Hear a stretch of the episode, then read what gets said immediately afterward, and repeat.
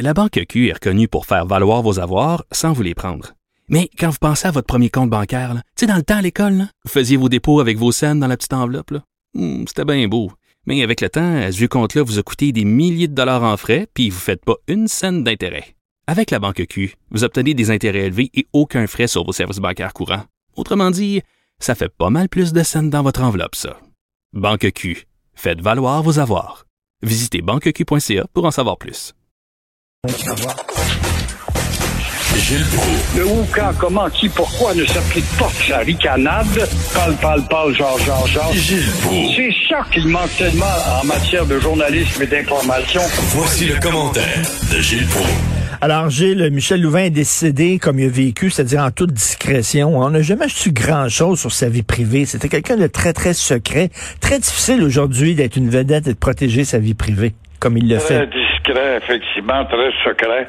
Et euh, s'il y a eu des douzaines de journalistes qui ont tenté de rejoindre Martin Leclerc, par exemple, qui s'occupait de sa tournée pour savoir à quel hôpital il, est, il était, eh bien là, on a qu'il on a appris qu'il est parti discrètement, comme dans sa vie, quoi. Après quoi, combien de décennies, il s'éteint discrètement à 20 heures à l'hôpital de Verdun. Ben oui. Qu'est-ce- qu'on peut rajouter d'autre? De dire qu'il a été à la fine pointe de la perfection dans la livraison de son talent. Il a commencé comme chanteur de sous-sol d'église, d'auberge, jusqu'à ce qu'il rencontre Yvan Dufresne. Et euh, au bout de 60 ans, ben, atteindre une carrière quand même qui était enviable.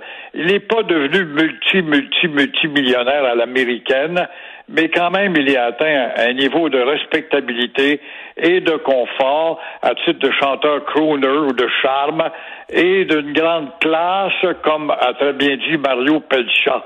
Mais euh, ne soyons pas étonnés, mon cher Richard, si la radio, malgré sa disparition, tourne ses disques pendant plusieurs années, un peu comme on l'a fait avec un autre chanteur qui ralliait tous les courants d'opinion, Joe Dassin, qui tourne encore sur les ondes, ben, il fait partie de ces, ces intouchables-là qui euh, vont faire que, en tout cas, ces disques vont rester Et- sur les ondes de la radio. Et il a toujours respecté son public. Hein. C'est des petites madames aux cheveux bleus qui allaient voir, qui allaient voir Michel Louvain.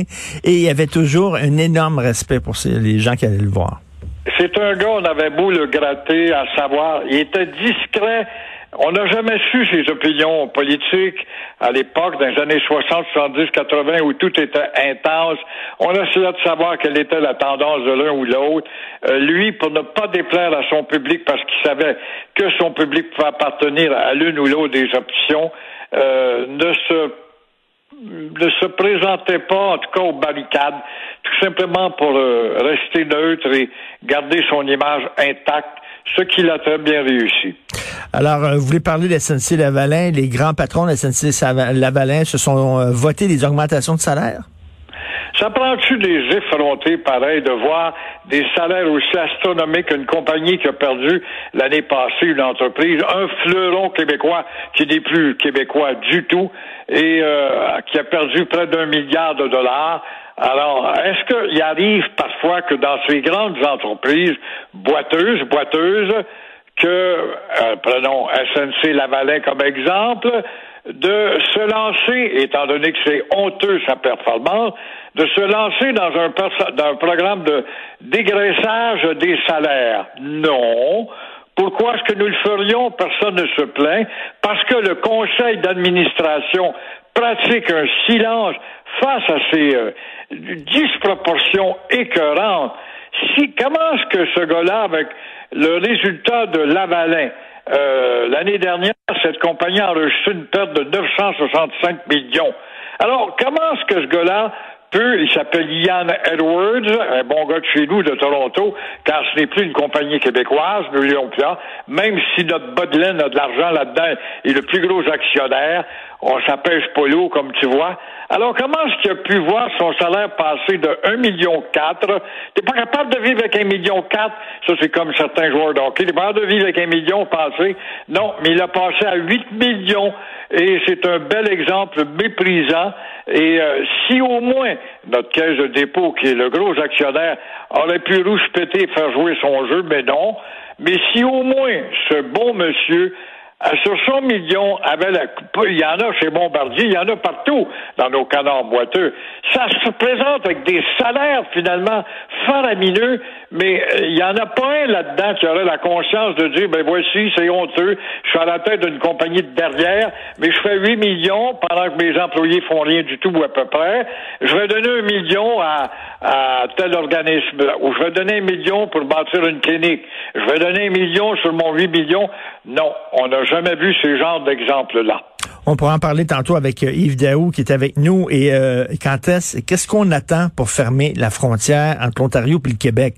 Ce serait peut-être une bonne idée, Gilles.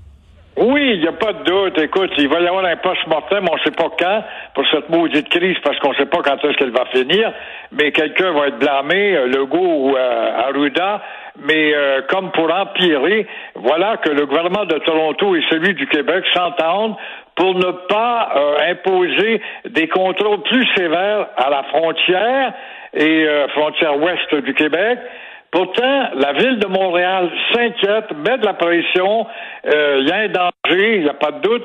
On voit des immatriculations, tu l'as peut-être remarqué toi-même, dans les rues de Montréal. Souvent, on voit des euh, immatriculations ontariennes. C'est des gars qui ont des maisons chez nous, ils ont des parents, des amis, je ne sais pas, mais il faut ralentir ce mouvement. C'est très facile à comprendre parce que l'Ontario est la province qui enferme le plus grand nombre de variants brésiliens. Alors, rappelons aussi que l'Ontario a déjà 400 000 cas à son dossier en plus de 8 000 morts. Alors, raison de plus de s'alarmer et au contraire d'écouter la ville de Montréal là-dessus. Et il va falloir peut-être aussi interdire des vols qui proviennent de certains pays, comme on le fait en début de pandémie. Là. Euh, je suis pas sûr qu'on veut que des gens arrivent du Brésil ou arrivent de l'Inde, d'un autre pays où ils ont perdu le contrôle. Il faut à vis. Là. Quelle est la rigueur du contrôle à Dorval, effectivement? Ça a, été, ça a toujours été une porte de grange, grande ouverte, c'est le cas de dire et que Trudeau a mis tellement de temps. Il a fallu Valérie Plante pour y accorder ce crédit-là il y a déjà un an. Elle a été la première à s'alarmer à dire Ottawa voulait faire quelque chose. Me demande où est-ce qu'on en est. C'est comme le chemin Roxham. Me demande où est-ce qu'on en est. Et si on allait faire un tour encore, pour s'apercevoir que rien n'a changé, Madame la Marquise, c'est fort possible. En tout cas, euh, c'est pas c'est pas Justin Trudeau qui est vite pour fermer les frontières. On l'a vu la première fois, ça a pris du temps en maudit avant qu'il réagisse. Et euh, il y a beaucoup de gens qui sont euh, venus, entre autres d'Italie, puis c'était le pire pays, c'est le pays le plus touché, puis il y avait des vols régulièrement tous les jours en provenance de l'Italie. Puis ça rentrait, puis ça débarquait au Canada. Exemple, exactement, tout ça, la charte, puis pour passer pour plus généreux, humainement plus généreux, mais dans ton humanisme généreux, il y a aussi de l'aveuglement, puis de la tricherie, puis on dirait qu'on ne veut pas voir cela, et on subit les conséquences. On en a un bel exemple chez nous, où on se relève, puis le lendemain, on retombe, puis on se relève, puis on retombe encore, alors qu'on se pense pas bon, on est pas meilleur que les autres. Merci beaucoup, Gilles. On se reparle demain. Bonne journée. À demain. Au revoir.